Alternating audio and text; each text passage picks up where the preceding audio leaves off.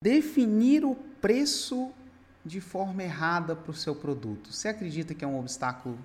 É um grande obstáculo? O preço não é uma coisa que você define e não tem como ajustar. É uma coisa que você define, tem um insight, você tem um, alguma coisa que diz, será que está certo? Será que está errado? Você tem essa dúvida, essa, essa coisa. E aí ela vai te. Você pode mudar a qualquer momento. Então o preço é como se fosse a rota de um avião. Você sai, você decola, mas você checa. Se você quiser virar pra, um pouco para a direita, você pode. Um pouco para a esquerda, você pode. Eventualmente, você vai estar no, na direção certa. E vai chegar. É, é, isso, você pode ajustar. Então, o preço não é uma coisa que você tem que casar com ele de cara, não. Na verdade, você nunca tem que casar, né? Nunca. Então, as pessoas acham que o preço é o maior desafio do que ele é. O desafio é não fazer.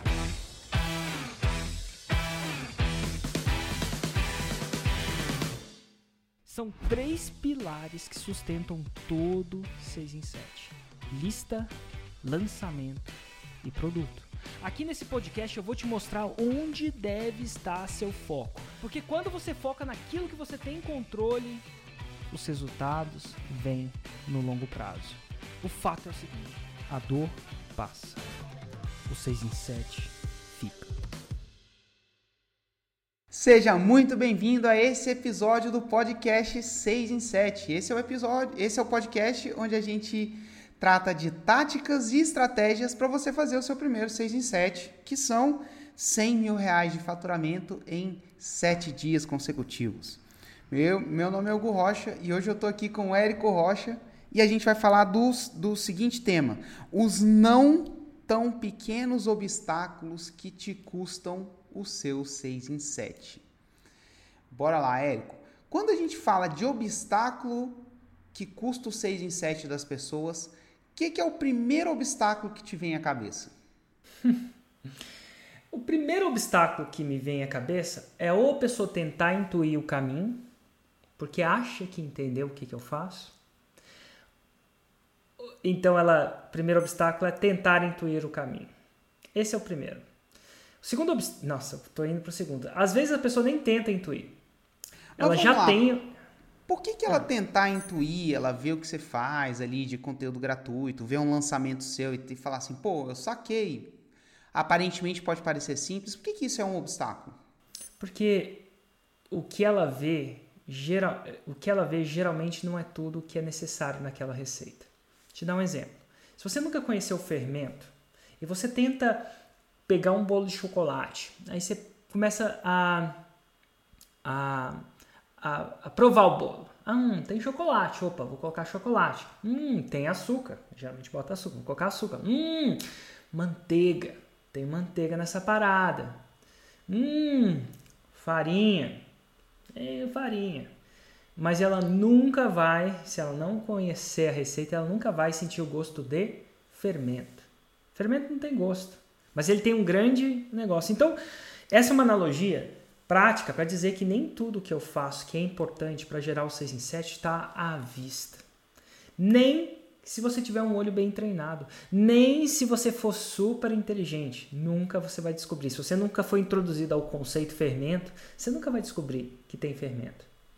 Então o que, que acontece? Quando a pessoa olha o que eu faço e tenta reproduzir o que eu faço, ela acha que é intuitivo. E as chances são que isso provoca muita dor, que ela não vê partes que parecem é, supérfluas ou que estão invisíveis. Ela não tem nem como ver, são pontos cegos a ela. Então, eu não, eu não, acho, eu não, eu não acho que isso dá para intuir. Show. Cara, show faz Não quer dizer que não dê, desculpa, não quer dizer que não dê para intuir. Eu acho que algum dia alguém intuiu o karatê. Mas foram anos de intuição, práticas, erros e acertos para chegar naquele processo. Se eu olhar karatê agora, eu não vou conseguir intuir de uma hora para outra, nessa vida que eu, te, que eu viva, tudo que, que é necessário para aquilo se tornar interessante. Outras artes marciais, como jiu-jitsu, são, é, são não, exemplos. Jiu-jitsu, jiu-jitsu eu posso dizer porque eu não pratico, né? Eu nunca fiz uma aula.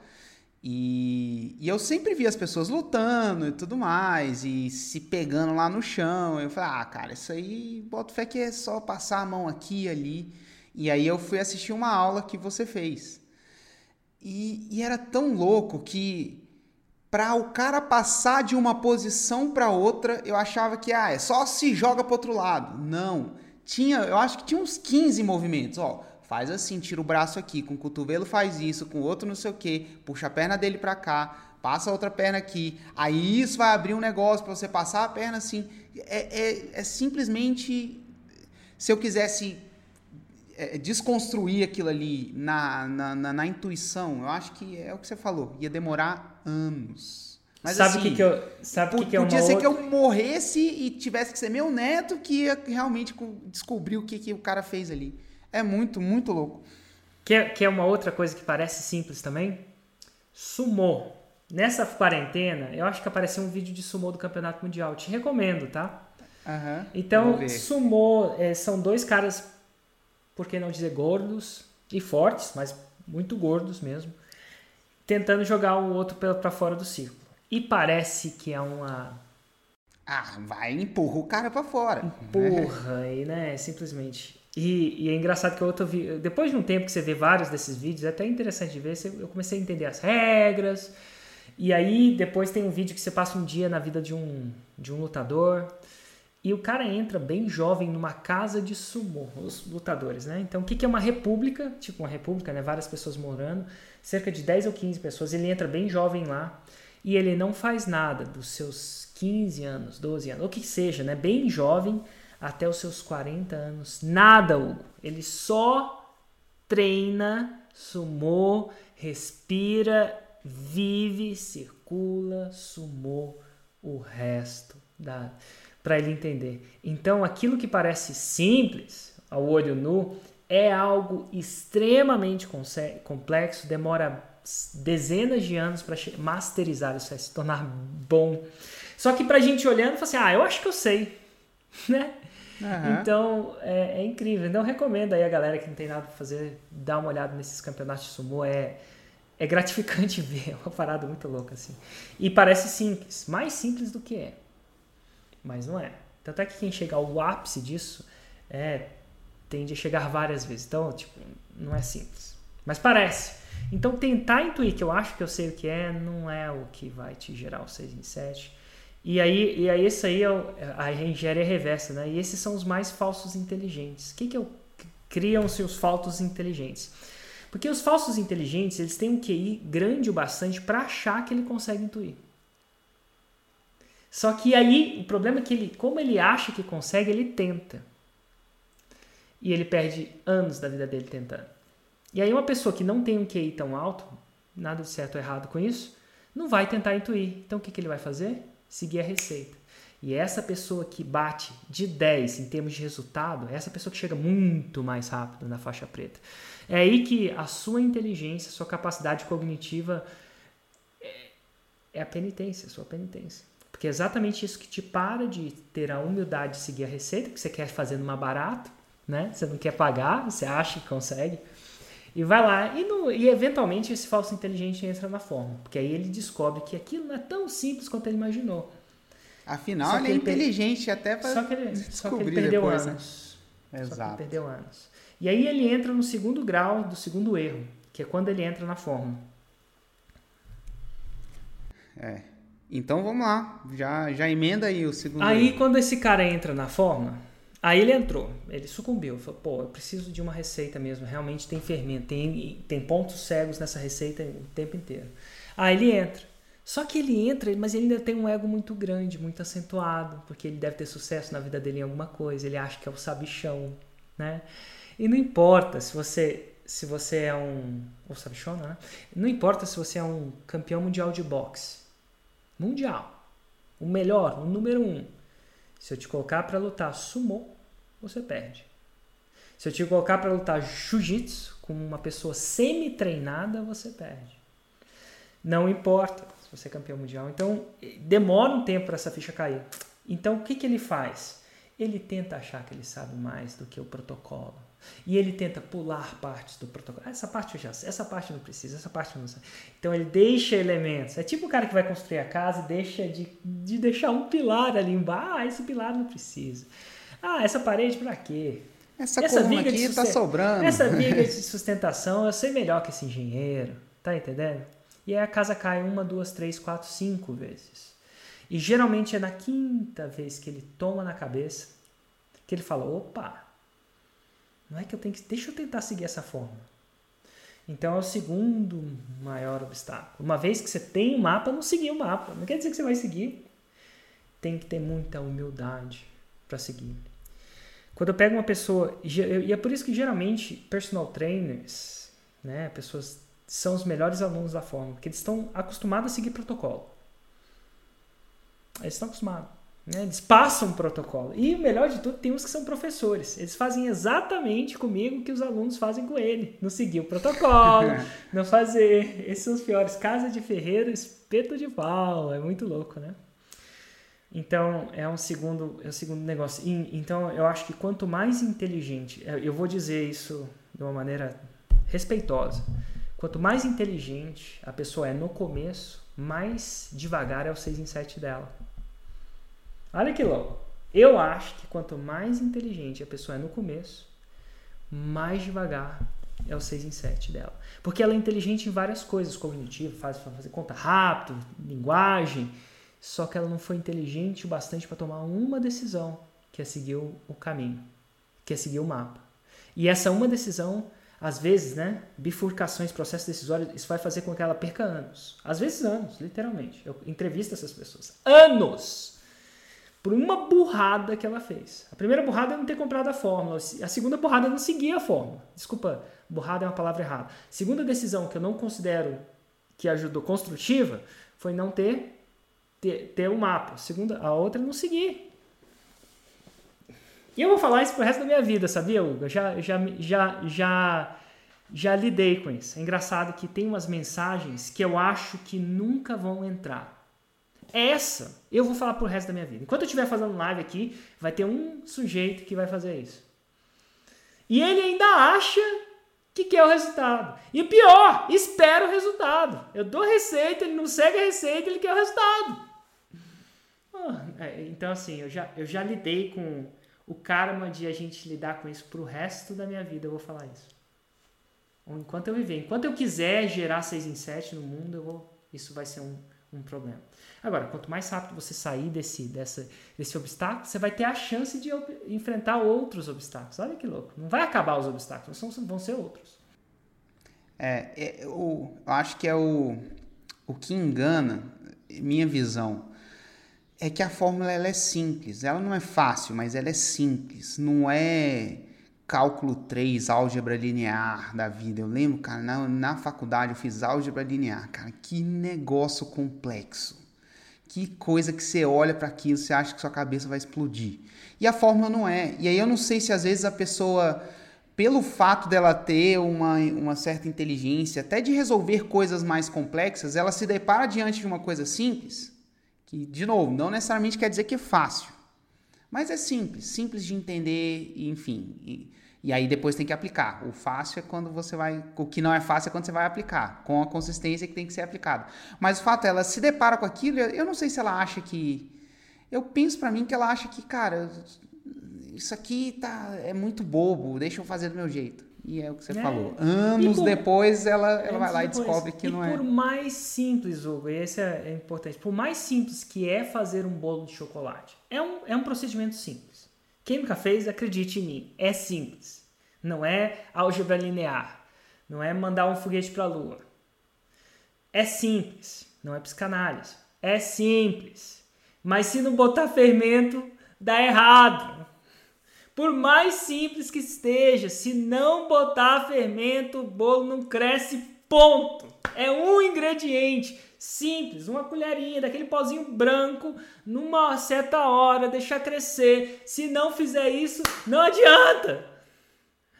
Então, assim, por mais que seja simples, tirar. É... Você já parou para pensar o quão simples é uma mesa? É simples. É um pedaço de madeira sustentado por quatro Tira uma dessas pernas para você ver. Começa a ficar estável, instável. Se essa cadeira, essa mesa que segura isso aqui tivesse uma perna só, é, vai que funciona, mas não funciona sempre, né? Depende de onde está o peso desse laptop, desse computador, desse celular, do que seja. Me tira duas para você ver. E quando eles entram na fórmula, eles não tiram uma ou duas só. Eles vão tirando. Ah, isso aqui não, isso aqui não. E eles nem fazem isso conscientemente, não. É tão normal a gente fazer isso em tudo, mas assim, por mais quanto mais inteligente a pessoa é, mais ela tem problema com isso. Exato, cara. Nossa, esse é um já foi exatamente nos dois primeiros obstáculos aqui que ramificam num monte de coisa. Então vamos, vamos falar um pouquinho das coisas que eles tiram, só para dar um exemplo. E um clássico aqui que eu tenho é investir tempo para conhecer o avatar. Você quer falar um pouquinho sobre isso? Ah, eles não investem tempo para conhecer o avatar. Eles fazem o exercício do avatar como se fosse a coisa mais simples do mundo e a coisa mais importante. Que louco. Não escreve. Como se fosse um pra exercício começar, de escola, né? Ah, para começar, eles não escrevem. Eles e eu sei disso porque eu encontro as pessoas do 747 e falo, cadê? Não, não tá escrito. Ele, eu tenho X perguntas lá no Avatar, responde duas ou três. Eu falo para ele fazer uma entrevista com o Avatar, ele não faz entrevista com o Avatar. A chance é que ele responde até na cabeça dele se inscrever. E o avatar é a célula tronco de toda a campanha.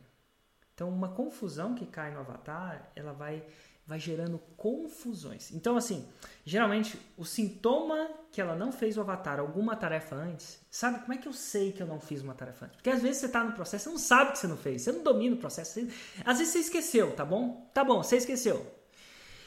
Onde é o sinal de fumaça. Onde é o, sinal de fumaça? O que, que é o sinal de fumaça? O sinal de fumaça é que indica fogo, né? Não quer dizer que tem fogo, mas que indica fogo. Indica. Então você vai onde tem fumaça para você ver. É um princípio de fogo.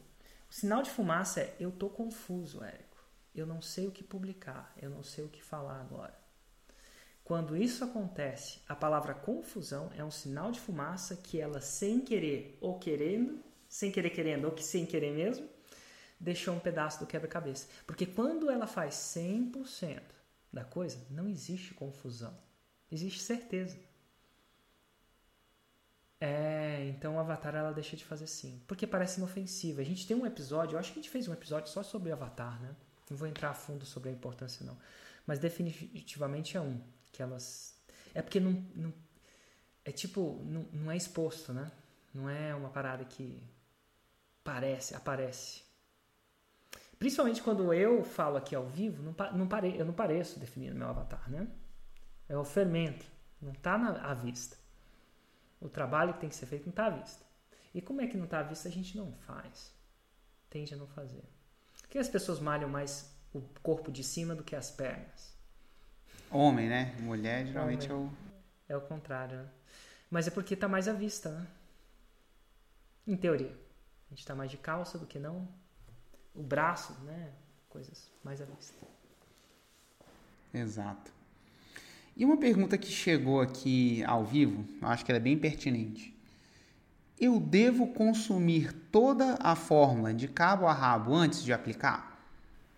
Eu acho que você precisa consumir. Eu, antigamente, eu tenho indas e vindas sobre essa estratégia. É, é verdade que não tem resposta certa. Eu consumiria então eu me trancaria três ou quatro dias antes num hotel e consumiria ela de cabo a rabo estudando ela, para ter uma visão geral. Já falo isso. E depois reconsumiria em partes. Tá, agora eu vou fazer a construção da lista. Eu vejo só o módulo de novo da construção da lista. Ah, agora eu vou fazer o lançamento excelente. Agora eu revejo. E quando eu falo re, não é só uma vez, não. As chances são que para aquilo entrar na sua cabeça, vai demorar umas cinco vezes. E não porque é difícil. É fácil. Só que você esquece. Por exemplo, é fácil eu falar para você que você tem que seguir a fórmula. Mas eu tenho certeza que quando chegar lá na hora você não vai seguir. Porque, apesar de ser fácil, a ficha não caiu ainda para você. Eu acho que vai precisar de umas cinco vezes você ouvir isso para a ficha cair. Então, o fato de eu falar alguma coisa fácil quer dizer que caiu a ficha. Cair a ficha é diferente de compreender. Ah, eu compreendo que é fácil. O que, que é a diferença de cair a ficha e compreensão? Cair a ficha você entende a coisa conceitualmente, mas as suas ações não naturalmente refletem aquela compreensão. Te dar um exemplo. Alguém que fuma pode compreender que fumar mata, não duvida. Mas o fato dele continuar fumando, a ficha não caiu. Porque ninguém quer morrer. Ninguém quer ir para o céu porque quer morrer para chegar lá rapidinho. Ninguém acredita que vai ter uma outra vida depois de morrer, vai para o céu, né? Quer, quer morrer agora para chegar lá mais rápido. Só que ela entende conceitualmente, mas a ficha não caiu. Isso é, a ação dela hoje não reflete isso, porque quando a ficha cai, você, o cigarro sai da sua vida. Então, é isso que é a diferença entre compreender e a ficha cair. Então, por exemplo, eu falo, ó, segue a forma. Alguns de vocês vão compreender, mas a ficha não caiu ainda. Vai demorar muitos processos para cair. Principalmente você ouvir isso várias vezes. De outras bocas. Eu queria que fosse só da minha, mas eu vou ter que fazer você ouvir isso de várias vezes. Outras bocas. E quiçá você vai ser um São Tomé que vai querer é, botar à prova. E, tudo bem, vai lá e bota a prova. Vai demorar uma dor, duas dores, um lançamento sem venda, um lançamento com poucas vendas. E aí você vai lembrar disso. Cara, o Eric falou quando não tivesse venda eu me sentia confuso. Quer dizer que, será que eu estou fazendo isso? E aí, aí a ficha cai. Aí quando a ficha cai, não descai mais, né? Suas ações refletem aquilo pro resto da vida. Sem você precisar conscientemente pensar. Você entendeu o conceito. Exatamente. Enfim.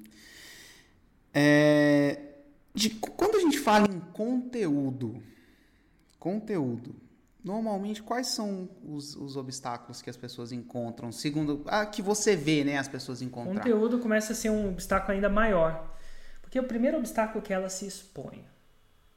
Então, até o avatar não tem influência do ego. Ego é a minha capacidade de querer ser bem visto pela sociedade. Eu não sei se eu, se eu, se eu, se eu defini corretamente, mas o ego é a nossa necessidade de reafirmação, de aparecer bem, e quando você produz conteúdo, você, você se mostra. Ou mostra o expert, né? O expert é mostrado. Principalmente quando é ao vivo, não dá para scriptar. E nesse processo, as pessoas inventam desculpas para não produzir a frequência nem o formato que eu peço. Olha, frequência e formato são importantes. Se você for numa academia e, e, e quiser hipertrofiar, isso é, ficar mais forte, mais musculoso, você vai perguntar para um cara que chegou ao resultado, vai perguntar qual que é o protocolo. Porque não é. Tem, depois de eles testarem muita coisa, tem um protocolo de frequência dos exercícios e formato dos exercícios e intensidade dos exercícios. Quando você mistura frequência com formato e sequência, olha que louco, formato, frequência e sequência, você tem uma, um resultado óptimo. E a gente testa. Não quer dizer que existe só uma resposta para isso. Só que quem quer dar um jeito, quem não quer dar uma? Desculpa. Desculpa. E é nesse momento que o ego entra muito na frente. É desconfortável com isso e ela começa a não fazer frequência nem formato. E ela não começa a fazer isso. Isso cria uma possibilidade de ela vai fazer zero? Não. Se eu fizer qualquer exercício na academia, eu vou ficar melhor, não vou? É, tendencialmente é melhor do que ficar ocioso. Zero é maior que um. Um é maior que zero. Um exercício é maior que zero. Mas não vai atingir o ápice. E a pessoa espera o quê? O 6 em 7. Opa, peraí. Então também não espere o 6 em 7. Porque você não fez sequência, o protocolo. O mínimo do protocolo. O protocolo tem intensidades, né? Mas isso vai vir de uma vozinha interna de medo. E é normal esse medo. E sabe qual é a cura do medo? Qual é a cura do medo? Ação. Olha, como assim, Érico? Você está com medo de pular da piscina. Está com medo de pular. Porque está frio. Vai ficando medo. A única coisa que cura aquele medo. Única coisa que se você sair para trás e evitar, evitar o medo, nunca vai curar o medo. É impossível alguém que foi para trás, deu dois passos para trás, ah, agora eu quero, o medo curou. Não, não tem. A única coisa que cura o medo é a ação. Uma vez que você pulou, o medo se desfaz. Assim, ó. É, a un... é, é muito louco, porque problema é a solução, né? Exatamente aquilo que você evita é o que vai solucionar. Então, Érico, tô com medo. a un... tô com medo de fazer uma live. A única coisa que vai curar esse medo, que eu conheço, não vai ter hipnose, não vai ter nada que eu conheço. Não quer dizer que não existe, que eu não conheço. Mas o que conhece é você ligar a câmera e fazer. Mesmo que as situações não estejam perfeitas. Começar pequeno. Uma pequena live. Faz um segundo de live. Depois faz dois. Depois faz três. Depois faz um minuto. Não mais. Depois faz dois minutos. Não mais. Mas a cura do medo é a ação. É justamente aquilo que a gente evita. É engraçado. Né? Se você tem medo de pular de um, um trampolim de 10 metros ou 5 metros, não sei, cara, é, é amedrontador às vezes subir lá naquele grandão. A única coisa que eu conheço que vai tirar aquele medo é exatamente aquilo que você não quer fazer, que é o pulo. Problema é a solução. É que o, o veneno é um antídoto também, né? O veneno em doses menores é o antídoto. O veneno. Você parou para pensar que o veneno é exatamente o antídoto? Só a diferença entre veneno e antídoto é a dose? E a grande vantagem é que, principalmente quando você está começando, a grande, grande coisa que joga ao seu favor é que normalmente as pessoas começam pequeno, ninguém começa com audiência gigantesca. Então, se você errar, se você não acertar, se a coisa não for exatamente do jeito que você queria, tinha pouca gente ali com você. Você, você agiu, você matou seu medo. Pode ser que provavelmente não, se você pegar o primeiro vídeo do Eric, o primeiro vídeo que eu fiz, não é bom de jeito nenhum. Só que tinha pouca gente. Então a mesma o que a boa parte das pessoas reclamam, ah, eu estou começando, tem muito pouca gente na live comigo. Cara, que bom, porque você está começando. Você, quando, quando tiver muita gente, você já teve a oportunidade de melhorar pra caramba como você comunica, como você passa o seu conteúdo. Exatamente. O problema é a solução. E ainda relacionado a conteúdo, um obstáculo que a equipe até colocou e realmente é uma coisa que acontece muito é uma falta de alinhamento entre o conteúdo e a oferta que você pretende fazer. Basicamente, falta de alinhamento entre o seu conteúdo e o que você vende. É bem comum mesmo. No 747 isso fica bem evidente. Muita gente fala assim, Érico, tô com... geralmente fala, não, tô, não sei o que, que eu posto. Quando ela pergunta não sei o que, que eu posto, eu sei que ela não definiu a promessa. Isso é a Roma dela, que é um passo antes do conteúdo. Ou ela não definiu de forma específica em uma frase. E como ela não definiu Roma, ela está numa estrada e não, é, e aí, devo virar para a direita ou para a esquerda?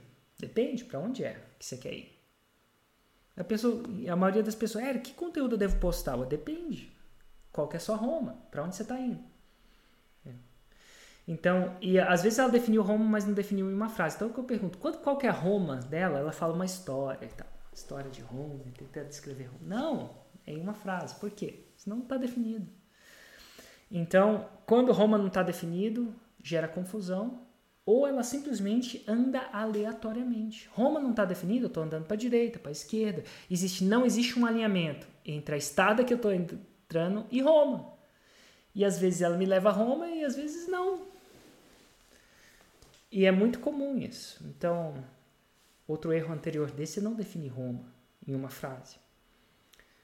Segundo dele, e uma vez que você define Roma, aí não existe mais desalinhamento, porque toda vez que você vai postar um conteúdo, você deve perguntar: isso leva a pessoa mais perto ou mais longe de Roma? Te dar um exemplo. Minha Roma, eu estou aqui para ensinar pessoas comuns o método utilizado, desculpa, ensinar o método utilizado por pessoas comuns para fazer o 6 em 7.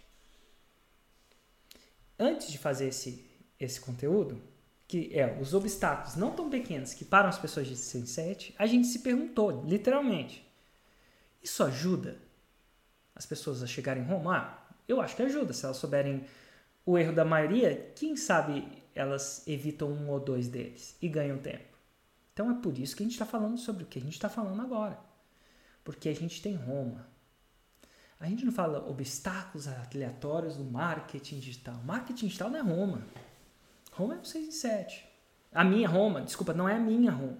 Minha Roma é um 6 em 7. E ele guia tudo que eu falo.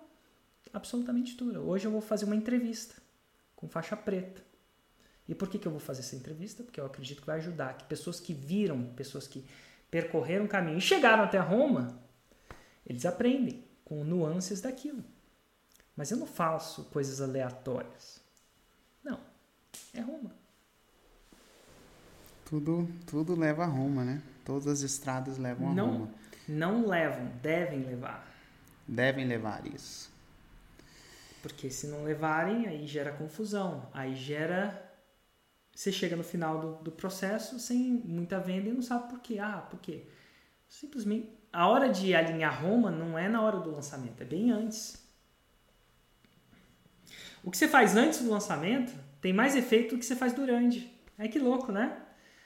O, o regime de treinamento que você teve por anos para chegar àquela competição da Olimpíada é um fator mais importante do que você fez nas Olimpíadas.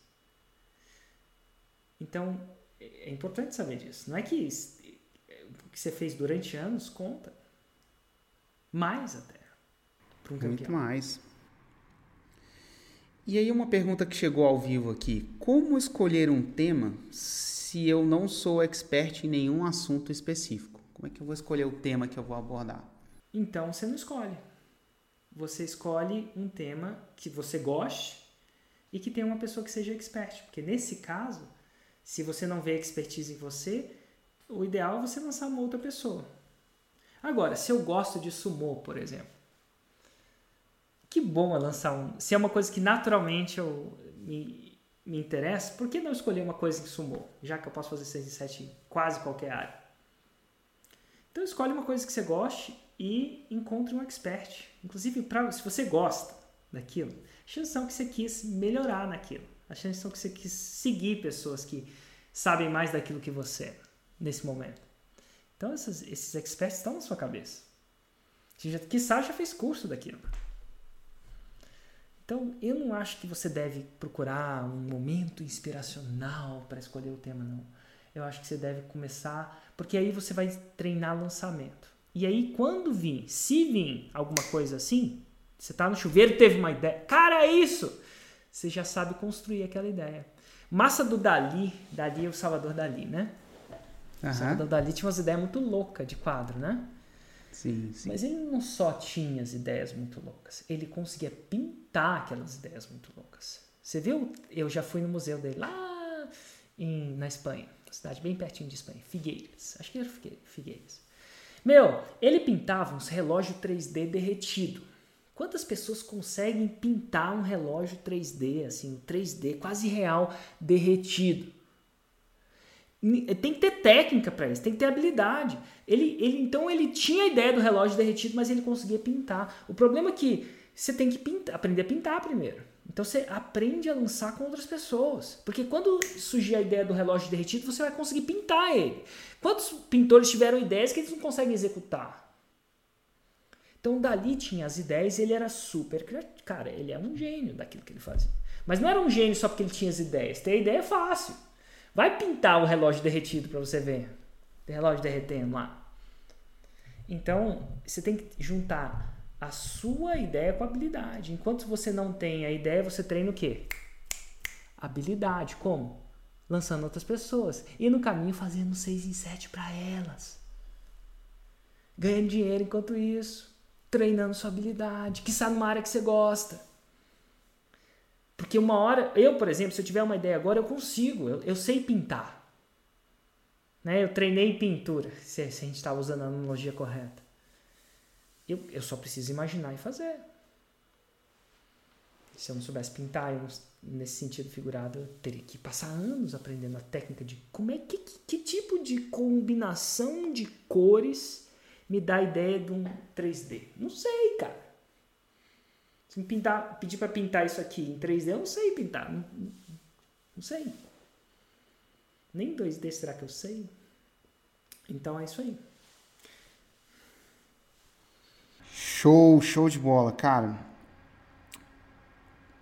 Uma coisa aqui, colocar o preço, defi... vou colocar, não colocar, definir o preço de forma errada para o seu produto. Você acredita que é um obstáculo, é um grande obstáculo para que Eu impede a pessoa de que- che- chegar no acho 6 e 7? que não, não é não, porque naturalmente ela vai o preço não é uma coisa que você define e não tem como ajustar.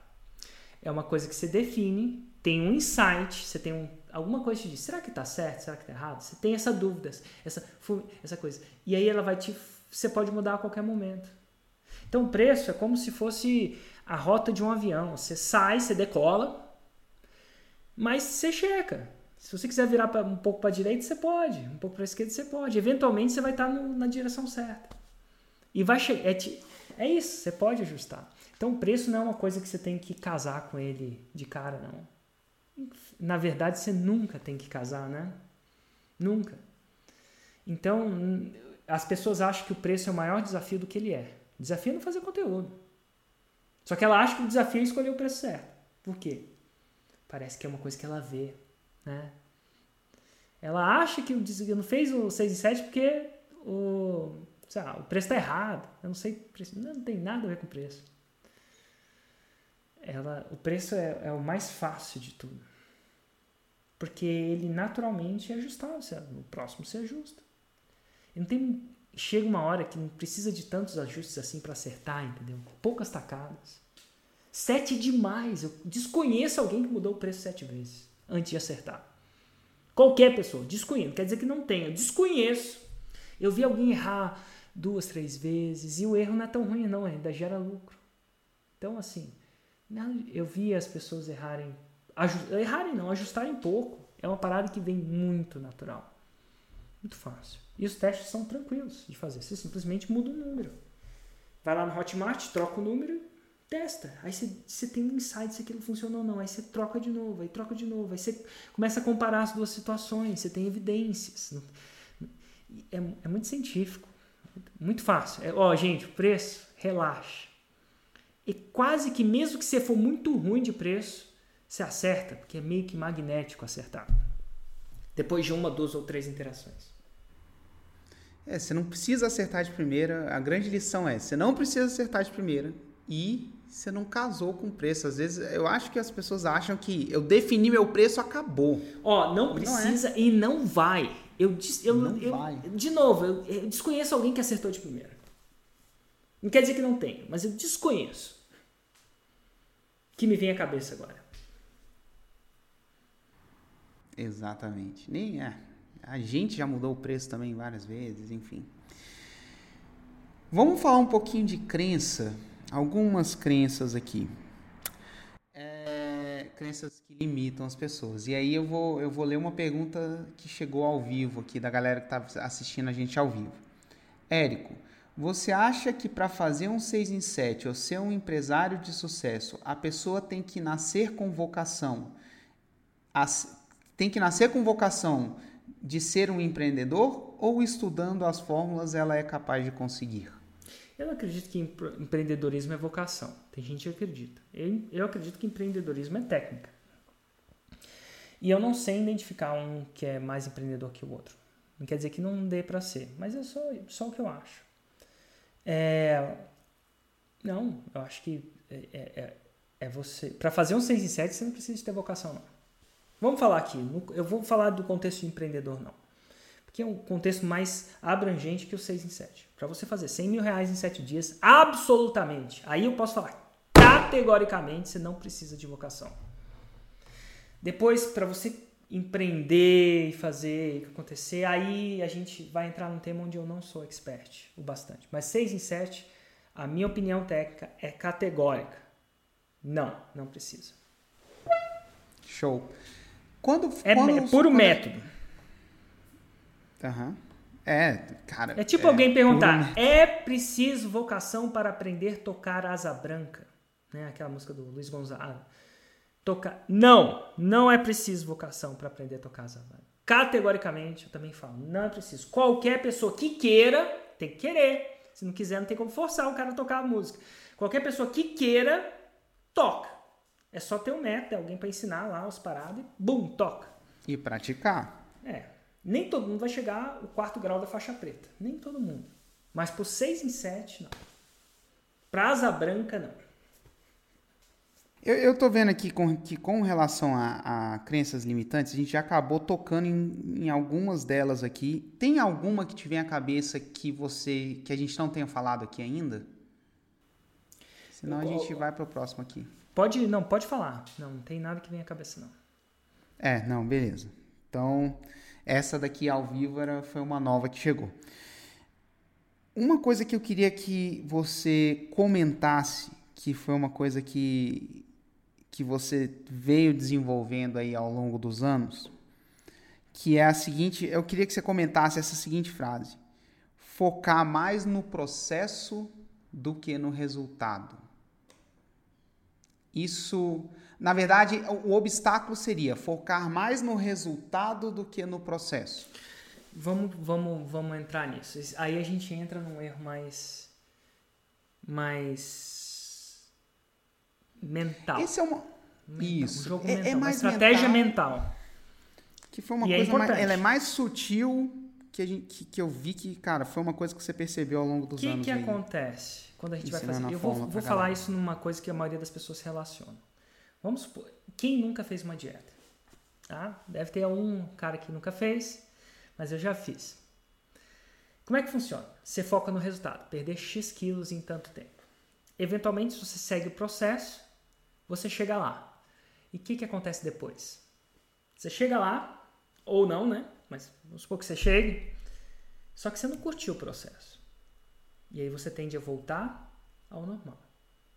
Porque você focou em no, no você focou no, no resultado, o resultado até veio, mas você não curtiu o processo. Você não amou o processo. Aí você volta. Está você não consegue nem melhorar aquilo. Então existe um grande, uma grande cilada de você se apaixonar pelo resultado. E o louco de quando você chega, não sei se você chegou ao peso que você queria, é uma alegria de um, dois, três dias. Alguém fala para você, ah, como é que você tá bom? E aquela alegria vai se dissipando. Acontece muito da galera que foca muito em grana para trabalhar. Você foca no, ah, eu quero ganhar salário tal para funcionar. Aí chega uma hora que você ganha o salário tal, mas você odeia aquilo que você faz. E aí o que, que acontece? Aconteceu isso comigo no banco. Eu ganhava em um mês o que o meu irmão ganhava em um ano. Lá no banco onde eu trabalhava, em Londres. Trabalhava para o banco, né? Mas e aí? Até, dura até quando? Porque chega uma hora que aquela, aquele, aquela dopamina de ter chegado no resultado vai embora. É químico. Então eu não curti o processo de trabalhar lá, logo não estou lá agora. Então, quando você vai fazer o 6 em 7, agora vem, ah, vem o problema de apaixonar.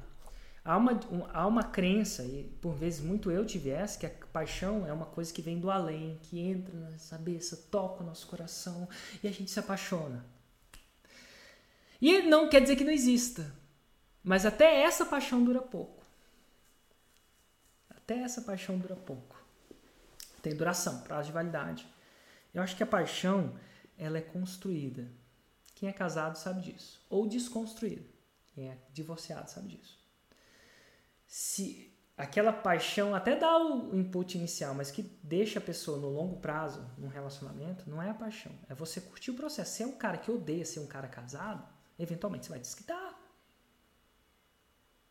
Então, se você não gosta de vida de casado, meu, uma hora você vai desquitar. Porque aquela paixão vai terminar aquela paixão inicial. É natural. E tem gente que não gosta da vida de solteiro uma hora, você vai casar. quer queira, quer não. Você não gosta. Então, o que, que eu quero dizer? É possível você conscientemente se apaixonar? Sim. Como é que você faz isso? Olha que louco. Primeiro vem, eu quero me apaixonar. Numa pessoa do 6 e 7, eu costumo, tô acostumando a dizer, falo assim, velho, se apaixona pelo processo. Porque se você se apaixonar pelo processo, não pelo resultado final, ninguém te segura. Um cara que é apaixonado por ser saudável, não tem nem como ele engordar. Você tenta entuchar. Ah, quer tomar essa cerveja? Não. Por quê? Quero. Eu apaixonado pelo jeito que eu sou. De tomar água, pela vitalidade, não sei. Quem não tá apaixonado tá se segurando para não tomar aquela cerveja naquele momento e tá aquela coisa, uma hora a força de vontade acaba. Então, como é que, é, como é que uma das coisas para técnicas para se apaixonar pelo processo? Um vem a intenção. Eu estou fazendo isso não pelo resultado, estou procurando me apaixonar pelo processo. Porque se você se apaixonar pelo processo, ninguém te segura. Nem, é que nem rio descendo, não tem como segurar, não tem como represar. Não tem como, não tem como. É difícil. É uma força brutal. E aí o que, que acontece? Então você procura se apaixonar. Como é que eu começo a procurar me apaixonar? Eu escrevi isso, eu falei isso no. no, no eu falei isso no Galera Raiz. O segredo para você odiar alguma coisa é começar a ver o copo meio vazio. Tá lá o copo, 50% completo, né? 50%. Mas é você interpreta todas as desvantagens daquilo. Então aí você vai começar a odiar. Quer divorciar? Começa a ver todos os efeitos o tempo inteiro da sua esposa ou marido. Fica reforçando isso para você ver. Você vai desapaixonar. Quer se apaixonar conscientemente, e é um esforço consciente, Procura ver o lado bom de tudo. E tudo tem dois lados, né? O copo tá meio cheio, meio vazio. Tô falando para ver o copo cheio inteiro. Não, tô falando isso. Mas quer apaixonar. Então, cada vez que você se, se pegar reclamando de alguma parte do processo, como é que você pode ressignificar aquilo como uma coisa boa? Quanto mais você fizer isso, mais você vai tender a se apaixonar pelo processo. E é o segredo. Porque se você sacar esse segredo, acabou. Você zerou o jogo. É impossível parar uma pessoa apaixonada. Você não tem aquele amigo que não tem como fazer ele engordar? Porque ele se apaixonou pelo processo. O cara que se apaixonou pelo processo de ir para academia, ele não vai porque ele tem que ir. Ele vai porque ele gosta mais do processo do que do resultado. E aí acabou. É imparável. Engraçado, né? Os atletas... Você se apaixona, você faz o que tem que ser feito. Se você faz o que tem que ser feito, cara, vai você vai ter, ter a barriga, vai, vai ter, pra ter a barriga de tanquinho. Né? Vamos supor que ele vai lá para ter a barriga de tanquinho. Cara, atleta Tá nem aí para a barriga de tanquinho. A barriga de tanquinho é a consequência. É só consequência, ele não tá ali para ver o tamanho do bíceps dele pelo resultado. Ele tá ali pela aquilo é consequência, é só uma consequência. Tá ali para treinar. Cara, o que, que tá você vê que eu treinar. tô querendo treinar? Porque ele curte treinar, ele se apaixonou pelo treino. Nenhum atleta que se apaixona pela medalha ganha no alto nível de jogo.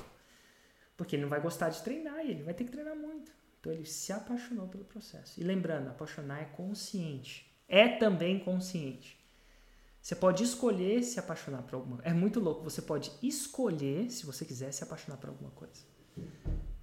É uma parada que eu aprendi muito tarde na vida, mas eu posso escolher me apaixonar por alguma coisa. É, é Conscientemente. Isso, e trabalhar para é isso. Poderoso. Poderoso. Porque toda, a maioria das pessoas tem a visão romântica da paixão, né? A é, paixão é, existe, é uma coisa né? que nutre. Só que Sim, existe. Pouco. Exatamente. Cara, muito foda, muito foda essa, essa sacada aí. Eu, eu, eu, eu, diria que se tivesse uma coisa que, que, a, que, a, que a pessoa pudesse tirar dessa live, se ela tirasse isso, se, ela, se a ficha caísse, né? Lembra que há pouco você falou da ficha cair. Cara, se a ficha cair para esta uma coisa, ela zerou o jogo. Mas vamos lá. Vamos lá então para a última pergunta do episódio.